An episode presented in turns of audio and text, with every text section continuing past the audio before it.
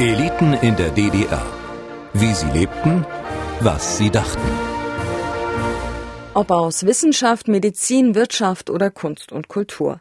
Wir haben in den vergangenen Folgen dieses Podcasts schon mit ein paar Menschen gesprochen, die einem vielleicht nicht zuallererst einfallen, wenn man Eliten in der DDR hört. Da denkt man ja häufig direkt an politische Eliten, das Politbüro oder andere Funktionäre zum Beispiel, eben an die Einflussreichen und die Mächtigen. Und um genau so einen Menschen wird es gleich gehen. Mein Name ist Christine Kielon, ich bin Redakteurin bei MDR Aktuell und wurde noch in der DDR geboren mitten in Sachsen. Allerdings habe ich von dem Leben in diesem Land nicht mehr viel mitbekommen. Als die Mauer fiel, war ich gerade einmal drei Jahre alt. Deshalb spreche ich in diesem Podcast mit Zeitzeuginnen und Zeitzeugen, die uns einen Einblick gewähren in ihr DDR-Leben. Wie lebten und was dachten sie? Das habe ich dieses Mal einen Mann gefragt, der einen der ranghöchsten Posten in der DDR innehatte. Folge 9 der Jugendfunktionär. 1983 schied mein Vorgänger im Amt Egon Grenz aus und es wurde ein neuer erster Sekretär gebraucht. Ich wurde also 1983 erster Sekretär der FDJ und damit verbunden war dann auch Parteifunktion. Der gebürtige Chemnitzer Eberhard Aurich war in den 1980er Jahren der sogenannte erste Sekretär der DDR-Jugendorganisation Freie Deutsche Jugend, kurz FDJ, und somit der oberste Interessenvertreter der Jugend im Land. Die FDJ war die einzige staatlich anerkannte und geförderte Jugendorganisation und Teil eines parallelen Erziehungssystems neben der Schule. Die Jugendlichen sollten hier zu klassenbewussten Sozialisten erzogen werden.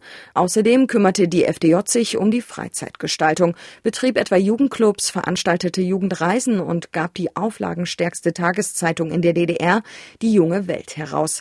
Ab der ersten Klasse konnten Schülerinnen und Schüler in die Kinderorganisation der FDJ eintreten, in die Pionierorganisation Ernst Thälmann. Ab 14 Jahren wechselte man dann in die FDJ und blieb dort meist bis zum Ende der Ausbildung Mitglied. Der Eintritt war zwar freiwillig, allerdings konnte eine Verweigerung Ansehen und Karriere schaden.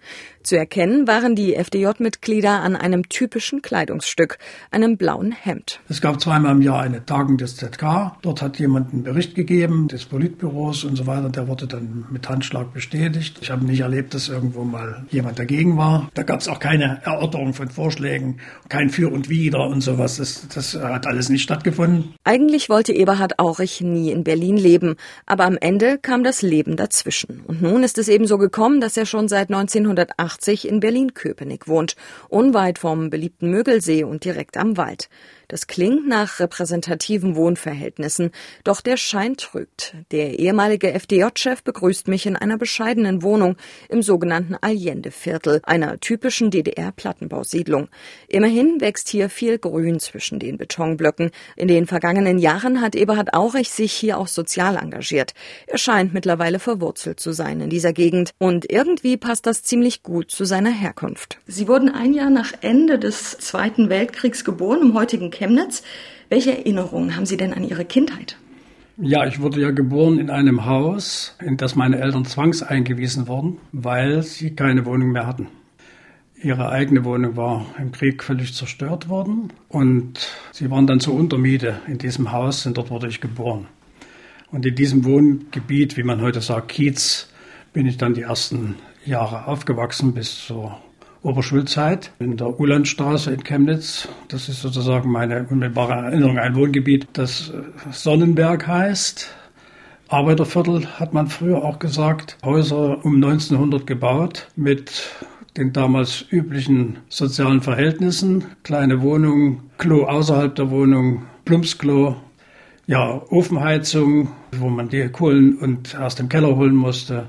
Hinzu kam Folgendes noch. Mein Vater, der aus dem Krieg, aus der Gefangenschaft gekommen war, hatte zunächst keine Gelegenheit in seinem früheren Beruf, er war Kaufmann, zu arbeiten und kriegte deshalb auch noch die Möglichkeit, auf dem Bau zu arbeiten. Das hat er auch gemacht und hat er dann bis an sein Lebensende, also bis zur Rente gemacht. Das bedeutete aber für ihn auch, dass er nicht in Chemnitz gearbeitet hat, sondern außerhalb. Und ich im Grunde genommen, solange ich zur Schule gegen meinen Vater eigentlich nur immer am Wochenende gesehen habe. Sie kommen also aus einer Arbeiterfamilie. So kann man sagen.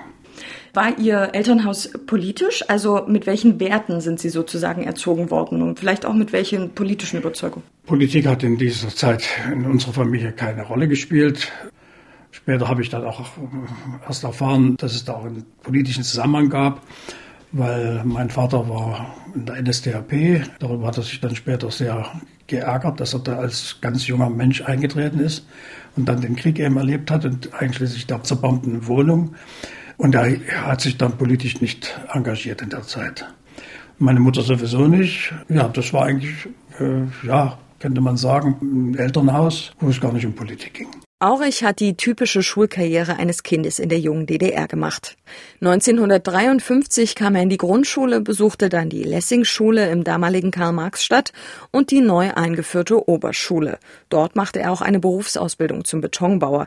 Anschließend studierte Eberhard Aurich Pädagogik wie es damals hieß. Sie haben dann stattdessen entschieden, lieber nochmal zu studieren und doch nicht auf dem Bau zu arbeiten. Warum haben Sie studiert und warum gerade das, was Sie studiert haben?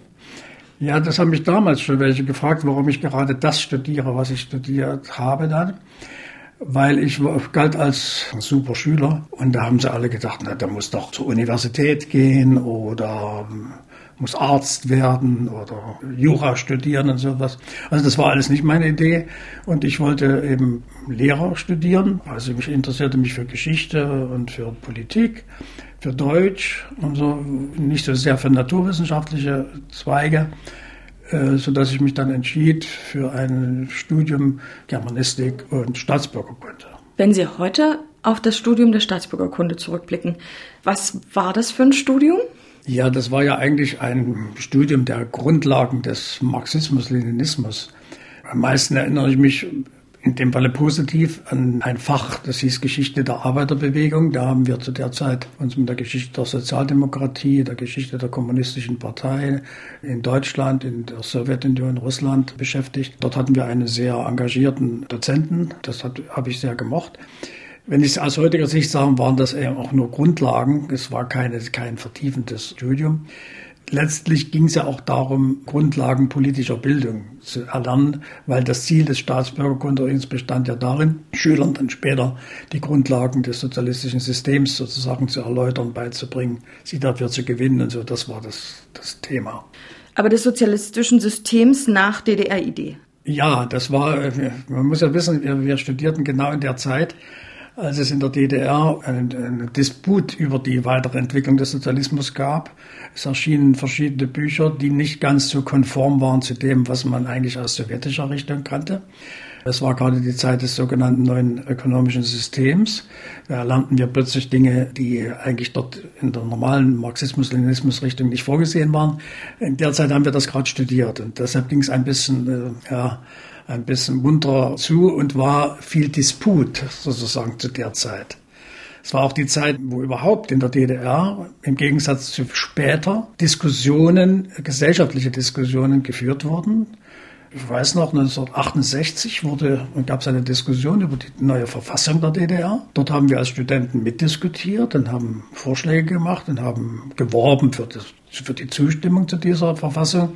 Und im April 68 wurde auch darüber abgestimmt. Es gab öffentliche Diskussionen zu Gesetzbüchern, zum Beispiel zum Gesetzbuch für Arbeit. Auch zum Bildungssystem gab es Diskussionen. Das gab es später in dem Maße nicht mehr. Hat sich in der Zeit auch Ihre politische Überzeugung geformt, sozusagen? Die politische Überzeugung formte sich in dem Maße, wie wir innerhalb unserer FDJ-Gruppen unterschiedliche Meinungen hatten. Und ich kann mich noch erinnern, schon in der Oberschulzeit habe ich mich da engagiert mit einem Wandzeitungsartikel, der die Frage aufwarf, ob denn alle, die immer mit großen Worten für den Sozialismus eintreten, das auch in der Praxis so tun, ob es also Wort und Tat übereinstimmen. Und es gab dann eine ziemliche Debatte darum, äh, wie ich denn das so aufwerfen könnte. Das war dann meine erste politische Auseinandersetzung im ganz kleinen Maße. Während des Studiums ging es um ähnliche Dinge wieder. Wir hatten zum Beispiel an unserer Hochschule keinen Club keine kulturelle Einrichtung für die Studenten. Wir haben einfach äh, gesagt, wir nehmen die sogenannte Mensa der Dozenten, die ist ja abends wird die ja nicht benutzt, ja, und wir bauen aus der Mensa einen Studentenclub und den habe ich dann geleitet.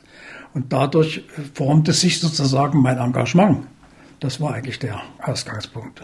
Klischeemäßig ist ja die Studienzeit so ein bisschen die Zeit der Rebellion und der Abnabelung und dass man kritischen Diskurs führt. Das ist ja dann bei Ihnen auch ganz ähnlich gewesen. Ja, und vor allen Dingen auch, wie gesagt, zu der Zeit, das war also Ende der 60er Jahre, durchaus auch von der Gesellschaft gewollt. Im Gegensatz zu später, wo das eben dann ähm, schwieriger war. So, derzeit haben wir uns also da eingebracht, wie man so sagt, in die Hochschulreformdiskussion vor allen Dingen. Das führte auch dann dazu, dass ich sozusagen nicht nur an der Schule, wo ich studiert habe, äh, da auftrat, sondern da wurde man eingeladen äh, zu Diskussionen auch mal nach Berlin, zum Ministerium für Hoch- und Fachschulwesen oder zum Ministerium für Volksbildung. Plötzlich war man, hat man mitgeredet an ganz anderen Stellen. Was glauben Sie, warum hat sich das geändert? Äh, es hat, glaube ich, etwas zu tun damit auch, dass die Parteiführung in den 70er Jahren, ja, als sie wechselte, damals von Walter Ulbricht zu Erich Honecker, offensichtlich der Meinung war, dass diese offenen Debatten nicht zielführend genug seien. Dass es also im Grunde eher ablenkt und vielleicht Ideen entstehen, die, die nicht den eigenen Vorstellungen entsprechen. Es war dann später gar nicht mehr gewollt, eine solche Diskussion, selbst als, als ich es in der FDJ-Führung dann später äh, wieder versucht habe, solche Diskussionen zu entfachen, wurde das immer misstrauisch beäugt. Das könnte ja sein, dass da ganz andere Vorstellungen kommen, die mit dem Sozialismus nach Vorstellung der SED nichts zu tun haben, dass die dann plötzlich zum Tragen kommen. Ich habe das Misstrauen nicht so recht verstanden, weil ich eben die Erfahrung aus den 60er Jahren hatte, dass das vielleicht doch ganz günstig ist, weil es das Engagement der Leute fördert, das Mitreden und das äh, Mitentscheiden auch und auch das Kritisieren von wirklich nicht akzeptablen Zuständen und so weiter, das war da nicht mehr gewollt. Würden Sie sagen, Sie waren damals überzeugter Sozialist? Naja, ich habe hab mich selten direkt so bezeichnet, aber ich war da schon überzeugt, ich wollte eigentlich äh, das Beste fürs Land. Sie haben ja zwar Lehramt studiert, aber Lehrer sind Sie dann nie geworden, oder? Haben Sie irgendwann Na, das mal ist, das ist sozusagen eine, eine ganz verrückte Geschichte. Da spielen die Zufälle eine Rolle. Ich hatte schon eine Zuweisung für Beginn meiner, meiner Lehrertätigkeit für eine Oberschule in Karl-Marx-Stadt. Und in diesem Moment passierte etwas, dass an meiner Hochschule ein neuer FDJ-Sekretär gesucht wurde. So, und da wurde ich gefragt, ob ich bereit wäre, das zu tun. Und da dachte okay, du bist dann an der Hochschule engagiert gewesen, hast den Studentenclub geleitet, da kannst du das auch, der Sekretär sein. Hatte natürlich keine Vorstellung, was das eigentlich bedeutet für meine berufliche Entwicklung. Ich dachte, okay, dann machst du vier Jahre hier FDJ-Sekretär und gehst eben dann erst in die Schule. Da wurde ich eingeladen zu einem, wie das hieß, Kadergespräch in die Bezirksleitung, die für die jeweilige Hochschule zuständig war und wurde ich geprüft auf Herz und Nieren, ob ich dafür geeignet bin. Und am Schluss stellt mir der zuständige Sekretär die Frage, wenn ich das machen wollte, dann könnte ich doch aber eigentlich auch bei ihm in der Bezirksleitung arbeiten. So entsteht das. 1969 wird Eberhard Aurich also hauptamtlicher Mitarbeiter der FDJ-Bezirksleitung in Karl-Marx-Stadt. Einmal im Apparat der DDR-Jugendorganisation sollte es für ihn in der Hierarchie nur noch nach oben gehen. Hat er sich also gezielt die sprichwörtliche Karriereleiter nach oben gearbeitet? Heute würde man sagen, genau wie Sie sagen, der hat sich da hochgearbeitet. So lief es aber nicht ab. Das Leben ist anders. Ein Jahr später wurde ich Sekretär der Bezirksamt. Das war sozusagen eine Wahlfunktion. Kaum war ich das geworden, spricht mich jemand an aus Berlin vom Zentralrat der FDJ. Ja, man überlegt, mich fürs nächste Jahr in die Abteilung Studenten im Zentralrat zu holen. Oh Gott, was will ich denn in Berlin? Sozusagen so. Ich war gerade frisch verheiratet und wir erwarteten ein, ein Baby. Gut, das Prinzip war aber, wenn man hauptamtlicher FDJ-Sekretär ist oder FDJ-Funktionär ist, dann ist man ja gewissermaßen auch Parteifunktionär schon, man war ja, ich war ja Mitglied der, der Partei, dann galt das Prinzip, du gehst dorthin, wo dich die Partei hinstellt. Das heißt, wenn ich jetzt nicht das mitmache, wehre ich mich gegen dieses Prinzip. Also biss er in den sauren Apfel. Sechs Jahre lang pendelte Eberhard Aurich Woche für Woche zwischen Berlin und Karl-Marx-Stadt, bevor er wieder zurück in seine Heimat beordert wurde. 1977 wurde er erster Sekretär der FDJ-Bezirksleitung Karl-Marx-Stadt. Eine Rückkehr, aber auch ein erneuter Aufstieg. Doch dort machte er seinen Job wohl etwas zu gut, scherzt Aurich. Ich saß jetzt mal lax, weil ich eben so ein guter erster Bezirkssekretär nach Meinung der Zentrale in Berlin war, wurde ich 1980 gebeten, wieder nach Berlin zu kommen, um stellvertretender Chef der FDR zu werden. 1983 schied mein Vorgänger im Amt Egon Grenz aus und es wurde ein neuer erster Sekretär gebraucht. Ich wurde also 1983 erster Sekretär der FDJ und damit verbunden war dann auch Parteifunktion. Also 1981 wurde ich Mitglied im Zentralkomitee der SED. Mitglied der Volkskammer, also im Parlament. 1986 dann wieder Mitglied der Volkskammer und dann auch Mitglied im Staatsrat der DDR. So, das waren sozusagen die Funktionen, die man da ausübte bis 89, dann waren die ja zu Ende. Sie haben diese hohen Positionen begleitet. Wie viel haben Sie denn, unvermeidliche Frage, von der Arbeit der Stasi gewusst? Ich habe so viel von der Staatssicherheit gewusst, wie sie mir selbst gesagt hat. Also es war üblich, dass auf meiner Ebene Offiziere der Staatssicherheit mit uns im Gespräch waren, die dies und jenes mit uns austauschten wobei ich nie richtig durchgeblickt habe, was sie eigentlich von mir wollte. Es war meistens kein sachorientiertes Gespräch.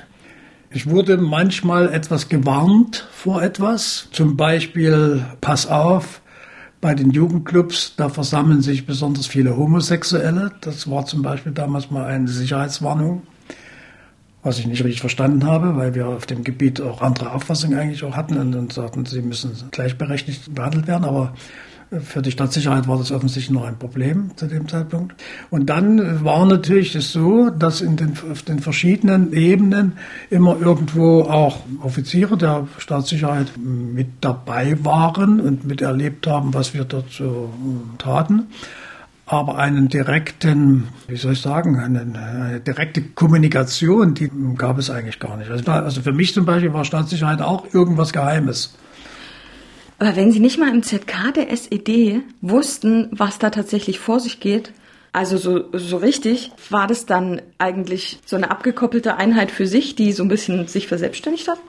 Ja, das könnte man so sagen, dass sie sich tatsächlich ein bisschen verselbstständigt hat. Natürlich haben wir davon gewusst, wenn es sozusagen um tatsächliche staatsfeindliche Bestrebungen ging, dass dort die Staatssicherheit natürlich dann eingegriffen hat oder, oder zumindest dafür gesorgt, dass jemand eingreift. So, nehme an, damals habe ich das nicht gewusst, dass auch in unserem Apparat hier im Zentralrat der FDJ natürlich auch sogenannte IMs gewesen sind. Sozusagen, ich habe keine Ahnung, wer in meiner Umgebung das vielleicht gewesen ist. Für mich war es immer so, dass ich natürlich auch mal gewarnt wurde zu sagen, du pass auf, äh, wenn du das oder jenes sagst, dann könnte das mal missverstanden werden. Aber praktisch hat es für mich nie eine besondere Rolle gespielt, sozusagen. Ich habe da also nicht besondere, sozusagen, innere Bandagen gehabt, sondern weil ich war ja systemkonform, habe sozusagen im Sinne der Partei gesprochen und so weiter. Aber haben Sie auch die Form der Sanktionierung von missliebigen Personen überhaupt nicht mitbekommen? Denken wir alleine an das Thema Jugendwerkhöfe und die traumatischen Bedingungen dort?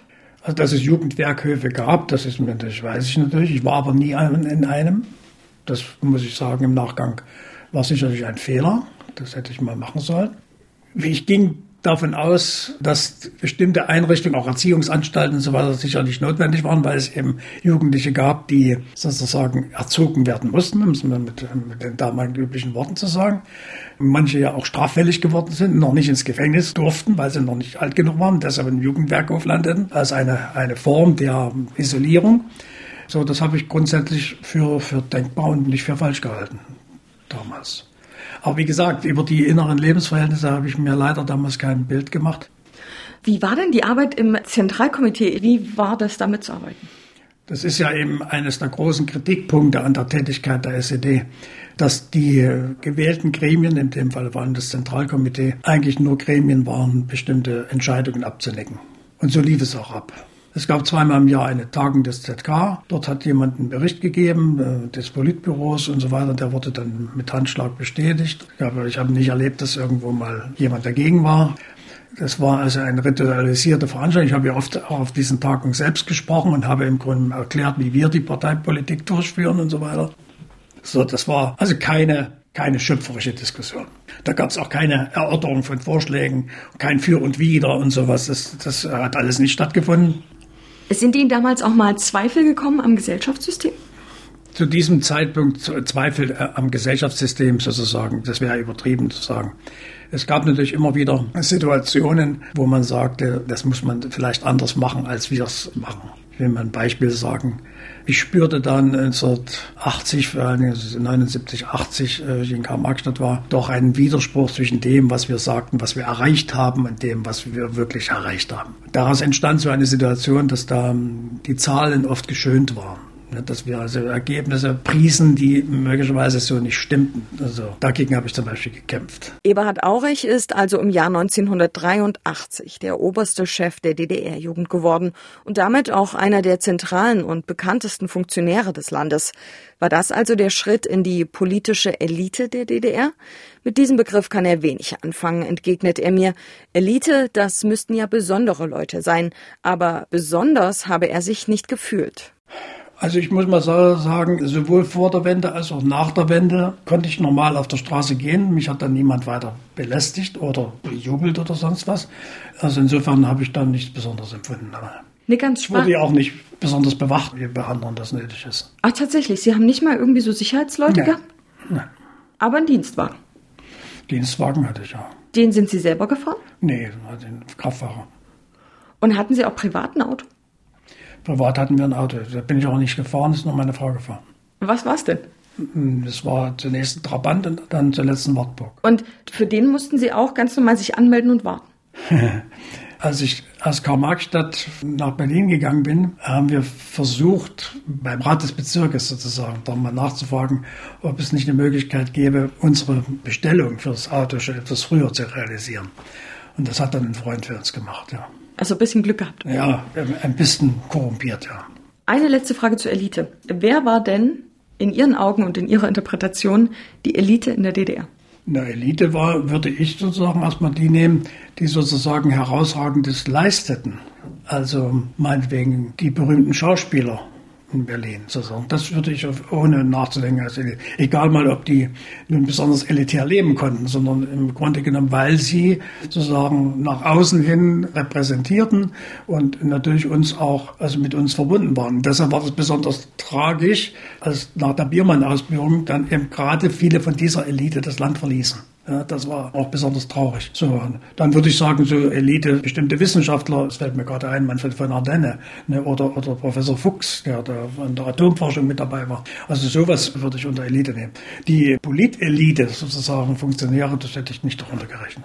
Diese Aussage irritiert mich ein bisschen, denn natürlich kenne ich die Geschichten rund um die Waldsiedlung Wandlitz, der exklusiven geschlossenen Wohnsiedlung, wo die Mitglieder und Kandidaten des Politbüros abgeschottet von allen anderen auf für DDR-Verhältnisse hohem Niveau lebten. Wie sah also der Alltag des FDJ-Chefs damals aus? Inwiefern hat denn Ihre politisch-gesellschaftliche Arbeit Ihnen Vorteile verschafft gegenüber zum Beispiel einem normalen Arbeiter? Was sind Vorteile? Also erstmal hat sie mir viele Nachteile verschafft, weil ich jetzt sozusagen fast Tag und Nacht gearbeitet habe, einschließlich des Wochenendes. Das haben andere nicht, aber das war eben so verbunden. Dann habe ich natürlich ein etwas höheres Gehalt gehabt. Für den anderen 2500 Mark habe ich als erster Sekretär bekommen und dann noch eine Aufwandsentschädigung für die Mitgliedschaft im Staatsrat. So, okay, hatte ich etwas mehr, mehr Geld. Dann hatte ich einen Dienstwagen. Das war nicht ganz freiwillig, fuhren wir einen Citroën. 1989 habe ich den dann endgültig abgegeben. Das lehne ich ab. Ich will nicht in so einem Fahrzeug mehr fahren. So, aber wir brauchten natürlich auch ein Fahrzeug. Wir sind in der ganzen Republik rumgefahren. So. Also das, das war, was heißt da Privileg. Ne? Und so, dann war ich äh, im Urlaub im Ausland. Dann habe ich natürlich sowieso Dienstreisen auch ins Ausland gehabt. Da kann man heute sagen, es ist ein Privileg, aber ich meine, wenn eine Weltjugendkonferenz der UNO in New York stattfindet und ich dorthin reise, was ist da ein Privileg? Das war nur das Privileg, dass es andere nicht konnten. Deshalb war ich eben dort, aber ich war eben der Abgesandte des Jugendverbandes der DDR. Okay. Naja, aber dennoch ist es ja auch durchaus privilegiert, die ganzen anderen Jugendlichen aus den ganzen anderen Ländern zu treffen, zum Beispiel. Man hat sich doch bestimmt ja, auch selbstverständlich. Es gab ja auch Weltjugendfestspiele in äh, Kuba, in, in, Moskau, in Pyongyang und so weiter. So, da habe ich auch teilgenommen, wie andere Jugendliche auch. Aber so, so okay, das, wenn man das als Privileg nimmt, dann ist das natürlich das Privileg. Das ist aber die Aufgabe, die man hat, die man erledigt. So, und Was aber dann meistens unterstellt wurde, und das war 1989, war das ja auch so ein bisschen so eine Hetze, die da ja gemacht wurde. Zum Beispiel schrieb eine Zeitung, ich hätte angeblich Urlaub auf Kreta gemacht oder sowas. Da war ich noch nie, in meinem ganzen Leben nicht. In der gleichen Zeit, über die da geredet wurde, war ich im Harz, im Schirke, also das ist sozusagen natürlich überhaupt nicht zu vergleichen. Es gab ja dann auch die Diskussion, ob Funktionäre besser versorgt wurden und so weiter. Da hatte ich ja keine andere Versorgung. Ich habe ja genauso in der normalen Kaufhalle gestanden wie andere auch. Also da gab es nichts anderes. Sie hatten nicht mal eine bessere Kantine. Wir hatten eine Kantine im Zentralrat sozusagen. Dort gab es das, was es überall gab. Nichts anderes. Sie haben schon gesagt, Sie haben 2500 Mark verdient und ein bisschen Aufwandsentschädigung dazu. War das ausreichend für Sie? Für mich war das ausreichend. Ich hatte auch gar nicht so viel Gelegenheit, selbst Geld auszugeben, weil wir hatten ja eine einfache Kleidung. Ich hatte meistens das Blauhemd an, sozusagen. Das kostete nur 12 Mark. Andere brauchen da teurere Kleidung. Gut, ich habe Anzug im Exquisit gekauft. Das habe ich schon gemacht. Also meine Frau damals, die war damals Ärztin, die hat auch noch normal verdient wie eine Ärztin. So, also wir hatten finanziell da keine Nöte. Also das war durchaus schon eine privilegierte Situation, wenn man so will. Das war, wir waren, gehörten da schon zu dem besser verdienenden. Sie haben gesagt, Sie haben mit Ihrer Familie hier gelebt und konnten auch ins Ausland reisen. Also dann auch mit Familie oder immer nur im Rahmen der Veranstaltung im Ausland? Nein, also es gibt ja zwei Dinge. Ich bin ja ins Ausland gereist, sozusagen als offizielle Dienstreise zu Partnerorganisationen des Jugendverbandes oder zu entsprechenden Weltereignissen wie Weltfestspiele und sowas. Da bin ich ja dann als erster Sekretär gereist. Urlaubsreisen haben wir als Familie meistens im Land gemacht. Es gab so beim Ferienheime der FDJ auch, an der Ostsee, im Harz, im Thüringer Wald und sowas. Da waren wir ein paar Mal im Urlaub. Und dann haben wir gab es eine, so einen Urlauberaustausch gewissermaßen zwischen Jugendorganisationen der sozialistischen Länder. Das heißt, es kam ein Freund, ein Sekretär des Jugendverbandes aus der Tschechoslowakei, meinetwegen hierher, und wir sind auch mal dahin gefahren. So sind wir in der Sowjetunion gewesen, der CSSR, in Ungarn, in Mongolei. Ja, da wurde ich natürlich dort auch als erster Sekretär begrüßt. Das war teilweise furchtbar, weil die erste Woche war gewissermaßen offizielle Freundschaftsbesuch des ersten Sekretärs. Die Familie war einfach mit dabei. Wo waren Sie denn überall? Kriegen Sie das noch zusammen? Ja, in den europäischen sozialistischen Ländern war ich überall. Und wenn mich jetzt mal die von außerhalb der sozialistischen Länder nimmt, dann war ich eben in der Bundesrepublik, in Westberlin, in Griechenland, dann war ich im arabischen Raum, war ich in Jemen und äh, in Äthiopien dann in Südamerika, in Kuba und in Nicaragua. So, USA zusammen mit der UNO-Weltkonferenz der Jugend. So, und dann in Asien, in, in Vietnam, China, mehrfach in Korea, also Nordkorea. Und ja, die sozialistischen Länder. Also. Wie war das mit Westberlin? Na, für mich gab es da, da, keine großen Grenzen. Einmal äh, bin ich nach Westberlin gefahren, da war gerade ein Berlin-Marathon. Da mussten wir die, die, ganze Marathonstrecke umfahren, um an die Stelle zu kommen, wo wir eigentlich hin wollten. So, und ja, ansonsten, ja, klar, wenn ich an die Grenze kam, da wussten die Bescheid. Waren Sie oft in Westberlin? In Westberlin war ich vielleicht drei, vier Mal. Warum nicht öfter? Weil es keine Notwendigkeit bestand. Ich war dort zum Kongress des Jugendverbandes und sowas. Und da tagt ja nun nicht laufend. Sie hätten ja zum Beispiel Dinge einkaufen können oder so. Nee, das war überhaupt nicht vorgesehen. Das wäre wirklich Missbrauch gewesen. Selbst wenn, ich habe es ja nicht probiert, aber selbst wenn ich das auch mit meinem Pass sozusagen dahin gegangen wäre, glaube nicht. Das, das wäre, hätte das MFS registriert. Ein Shoppingtrip nach Westberlin kam also auch nicht für den höchsten Jugendfunktionär der DDR in Frage. Aber es würde auch gar nicht so richtig zu ihm passen. Er lebt ja auch seit 1980 im Plattenbau im Allendeviertel. Trotz Ausblick ins Grüne eine eher bescheidene Wohnsituation. Wollten Sie nie wegziehen? Nein, ich wollte nicht. Ich ja, habe mich ja wohlgefühlt. Viele wollen irgendwann mal ein Einfamilienhaus zum Beispiel. Sowas war nie eine Option? Das war keine Option, nein. Ich Bin ganz froh gewesen, dass ich auch hier geblieben bin. Also gerade zur Wendezeit war das ja durchaus ja, ein umstrittener Punkt. Man meinte immer, die höheren Funktionäre haben was, was Besonderes. Das spielte ja bei mir keine Rolle. Ich wohnte hier so, wie alle wohnen. Wer waren denn so Ihre Nachbarn? Das waren vor allen Dingen Leute, die hier in den Werken von Köpenick arbeiteten. Also bei uns war im Werk für Fernsehelektronik wohnte jemand im Haus. Dann wohnte eine von der Post, bei uns war die Nachbarin. Einer war bei der Volkspolizei, äh, Offizier. Einer war, war Tischler. Also, also es war die bunte Mischung. Ach so, in meinem Wohngebiet hat eine Zeit lang auch Frank Schöbel gewohnt, der damalige Sänger in der DDR und so. Aber ansonsten eigentlich keine herausgehobenen Leute. Das Ende der DDR hat Eberhard Aurich hautnah miterlebt. Ende der 1980er Jahre hätten sie im Jugendverband versucht, sich zu reformieren und einen Arbeitsstil einzuführen, der näher dran an den Menschen sein sollte. Zum Pfingsttreffen der FDJ 1989 sei etwa die freiwillige Teilnahme das Prinzip gewesen. Bis zum Schluss habe er versucht, junge Menschen für den Sozialismus zu gewinnen und sie zu überzeugen, sagt Aurich. Von Zwang habe er aber nichts gehalten. Doch dann kam den Bestrebungen die rasante politische Entwicklung dazwischen, bis schließlich die Mauer fiel. Wie haben Sie den 9. November in Erinnerung? Da war ja ZK-Tagung. Ich äh, habe zur gleichen Zeit, wo die Mauer aufging, eine Rede gehalten auf der ZK-Tagung. Und dort habe ich sozusagen reflektiert über das, was da nicht mehr in Ordnung ist und so weiter. Kann man nachlesen. Ich habe nicht, keine Ahnung gehabt von der Pressekonferenz von Günter Schabowski. Ich habe keine Ahnung gehabt davon, dass da in dem Moment schon vielleicht schon bald ein Schlagbaum hochging, dass sich Leute an der Mauer versammeln. Wusste ich alles nicht. Ich sitze da in der Blase ZK und rede dort 20 Minuten. Das war meine Situation. Komme abends nach Hause, dann so halb elf oder dreiviertel elf und schalte Fernsehen ein und so weiter. Und dann kommt da der Jubel an der Mauer. Ich wusste nicht, was los ist. Wie haben Sie dann reagiert? Sind Sie zur Mauer? Nee, da bin ich ins Bett gegangen und habe geschlafen. ich war ja noch unter dem Eindruck der Regelung, die wir am Nachmittag, der wir zugestimmt hatten. Also das heißt, wir haben die zur Kenntnis genommen, die da hieß, ab sofort, äh, morgen kann man bei der Volkspolizei sozusagen einen Antrag auf Reise stellen. Und dann bin ich da reingefahren wieder zum Zentralrat früh und war der Meinung, jetzt wären die ersten Leute bei dem Volkspolizeikreisamt, bin an einem vorbeigefahren, am Treptower Park ist er eins gewesen, sozusagen, die stehen da Schlange, da stand aber niemand. Ja, ist ja klar, die waren ja alle schon unterwegs. So, das habe ich dann erst im Verlauf des nächsten Tages verstanden, was nur eigentlich alles abgelaufen ist. Ja.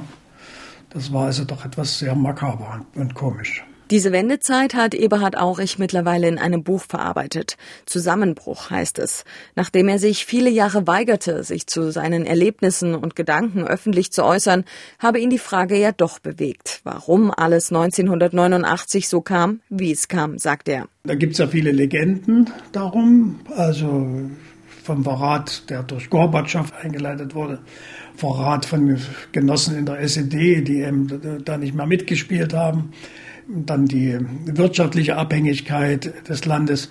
Und niemand oder fast niemand stellt die Frage, ob es vielleicht tiefere Gründe gab. So, warum? Denn es war ja nicht nur die DDR, es war ja das ganze sozialistische Lager. Das heißt, es geht eigentlich um die Frage, was waren die Gründe dafür, warum 1989 dieses System nicht mehr verteidigungswürdig für die Mehrheit der Menschen war und auch für uns als Funktionäre.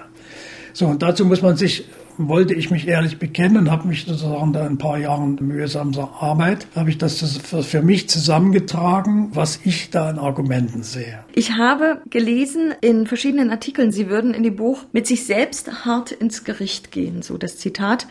Inwiefern ist das der Fall? Ja, wenn, wenn ich erläutere, warum das System nicht mehr tragfähig war, dann muss ich mir die Frage stellen, warum hast du das auch nicht früher miterkannt? Warum hast du es sozusagen bis zum Schluss eigentlich selbst mitverteidigt? Warum hast du überhaupt für dieses System sozusagen gearbeitet, 20 Jahre und in führender Position und, so, und eigentlich überzeugt davon? Und das heißt, ich musste dann auch persönlich so weit gehen, zu sagen, okay, du hast dich in deinem Leben da geirrt. Ich gehe in dem Buch natürlich nicht so weit, dass ich von mir verlange, dass ich zehn Jahre früher das hätte alles wissen können. Das ist nicht mein, mein Punkt. Aber ich muss natürlich dann sagen, das war eben doch ein Irrtum. Und das, was ich da, Sie haben mich vorhin danach gefragt, wie meine Staatsbürgerausbildung begann. Dann muss ich doch die Frage stellen, was habe ich denn damals, Marxismus, Leninismus sozusagen gelernt? Was ist davon wirklich wahr und was ist eben nicht wahr. So, und das musste ich dann, dann auch als Selbsterkenntnis mir vorwerfen, dass ich das eben mehr geglaubt habe, als davon überzeugt gewesen zu sein. Wie unterscheidet sich Ihr Denken heute generell zu dem in den 80er Jahren? Ich habe eigentlich für mich jetzt immer ein Prinzip. Nicht mehr bei irgendeiner Sache, die scheinbar einleuchtend ist, sofort Ja zu sagen sondern zu hinterfragen, was steckt dahinter? Warum sagt das jemand? Und da muss ich sagen, da hänge ich jetzt keiner hm, direkten Ideologie mehr. Aber Sie sind sozusagen auch ein kritischerer Geist geworden. Das auf jeden Fall, sozusagen nach dem Motto nie wieder ja. Eine letzte Frage habe ich noch. Wenn Sie abschließend Ihr Leben in der DDR noch einmal reflektieren, wie bewerten Sie Ihr Tun rückblickend? War das alles so in Ordnung, wie Sie die Dinge gehandhabt haben, oder würden Sie aus heutiger Sicht was anders machen?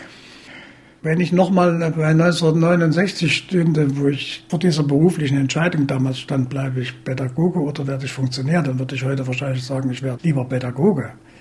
Ich habe aber dann gesagt, wenn ich der Pädagoge geworden wäre, dann hätte man vielleicht nach vier, fünf Jahren gesagt, na, du kannst doch eigentlich auch Kreisschulrat werden, also, weil ich mir zutraue, dass ich immer irgendwo ein solches Engagement zeige, dass man da gebraucht wird. Also insofern ist das also rückblickend Quatsch sozusagen. Das heißt, es ist schon alles so gelaufen, wie es ist. Dass man da und dort hätte kritischer sein müssen, sehe ich so. Ansonsten habe ich dann für mich so gesagt, 20 Jahre FDJ, da habe ich mich eingesetzt, sozusagen. Ich war nicht faul, ich war sozusagen engagiert und ich habe dann 20 Jahre auch im kapitalistischen System gearbeitet, habe da auch meine Anerkennung gekriegt, wenn sie auch nicht mit staatlichen Orten verbunden sind, sondern einfach auch durch die Zustimmung unter Kollegen oder unter Schülern in dem Fall zum Beispiel. Das ist dann schon okay. Denn tatsächlich ist Eberhard Aurich nach der Wende noch in den pädagogischen Bereich zurückgekehrt. Natürlich nicht als Lehrer für Staatsbürgerkunde, was er ja einst studiert hat, sondern in einen Verlag, der Unterrichtsmaterialien und Computerprogramme für Kinder mit Leserechtschreibschwäche entwickelt. Seit gut zehn Jahren ist Eberhard Aurich Rentner. Diese neu gewonnene freie Zeit nutzte er unter anderem, um über das DDR-System und seine Rolle darin zu reflektieren. Sein Buch Zusammenbruch ist 2019 erschienen. Das war mein Gespräch mit einem der obersten Jugendfunktionäre der DDR, Eberhard Aurich. Vielen Dank, dass Sie wieder mit dabei waren. Nächsten Monat begrüßt Sie dann an dieser Stelle wieder mein Kollege Jan Kröger. Er hat ein früheres Stadtoberhaupt getroffen. Horst Jäger war der letzte Bürgermeister der Stadt Gera vor der Wende. Und ganz zum Schluss habe ich noch einen kleinen Tipp für alle Fans von tiefgründigen Gesprächen. Hören Sie doch mal in unseren MDR aktuell Podcast Tabubruch rein. Hier sprechen Menschen über Dinge, die andere gern verschweigen und geben uns einen tiefen Einblick in ihr Leben. Tabubruch und alle anderen Podcasts von MDR aktuell gibt's natürlich auf mdr.de, in der ARD Audiothek und überall, wo es Podcasts gibt. Eliten in der DDR der Podcast erscheint jeden Monat auf mdraktuell.de, in der ARD Audiothek, bei YouTube und überall, wo es Podcasts gibt.